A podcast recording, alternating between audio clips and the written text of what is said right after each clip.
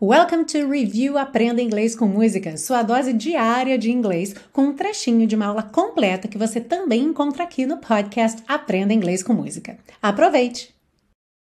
Temos uma frase que diz: I never needed anybody's help in any way. E a tradução eu nunca precisava da ajuda de ninguém de maneira alguma.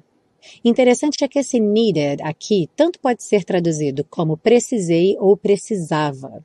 Em inglês não há essa diferença entre o que aqui a gente chama de pretérito perfeito e imperfeito. Então, eu fui ou eu ia, eu fiz ou eu fazia. Você vai escolher pelo contexto. Aqui, curiosamente, os dois funcionam bem.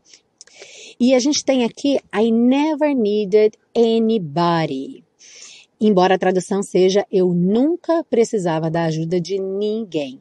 Em português, a gente faz a dupla negativa, nunca, ninguém, duas palavras negativas na mesma frase. Em inglês, se você usar I never needed nobody, duas negativas na mesma frase, isso é muito informal, porque é gramaticalmente incorreto, embora algumas pessoas usem no dia a dia, é até uma característica comum do African American Vernacular English ou Black English, que a gente já citou aqui em outra música, mas ele não é recomendado para você utilizar via de regra, porque aí você vai acabar usando numa entrevista de emprego, numa situação um pouco mais formal, e ele não vai soar muito bem. Então, em inglês, sempre uma palavra só negativa na frase. No caso, como never já é negativo, I never needed anybody.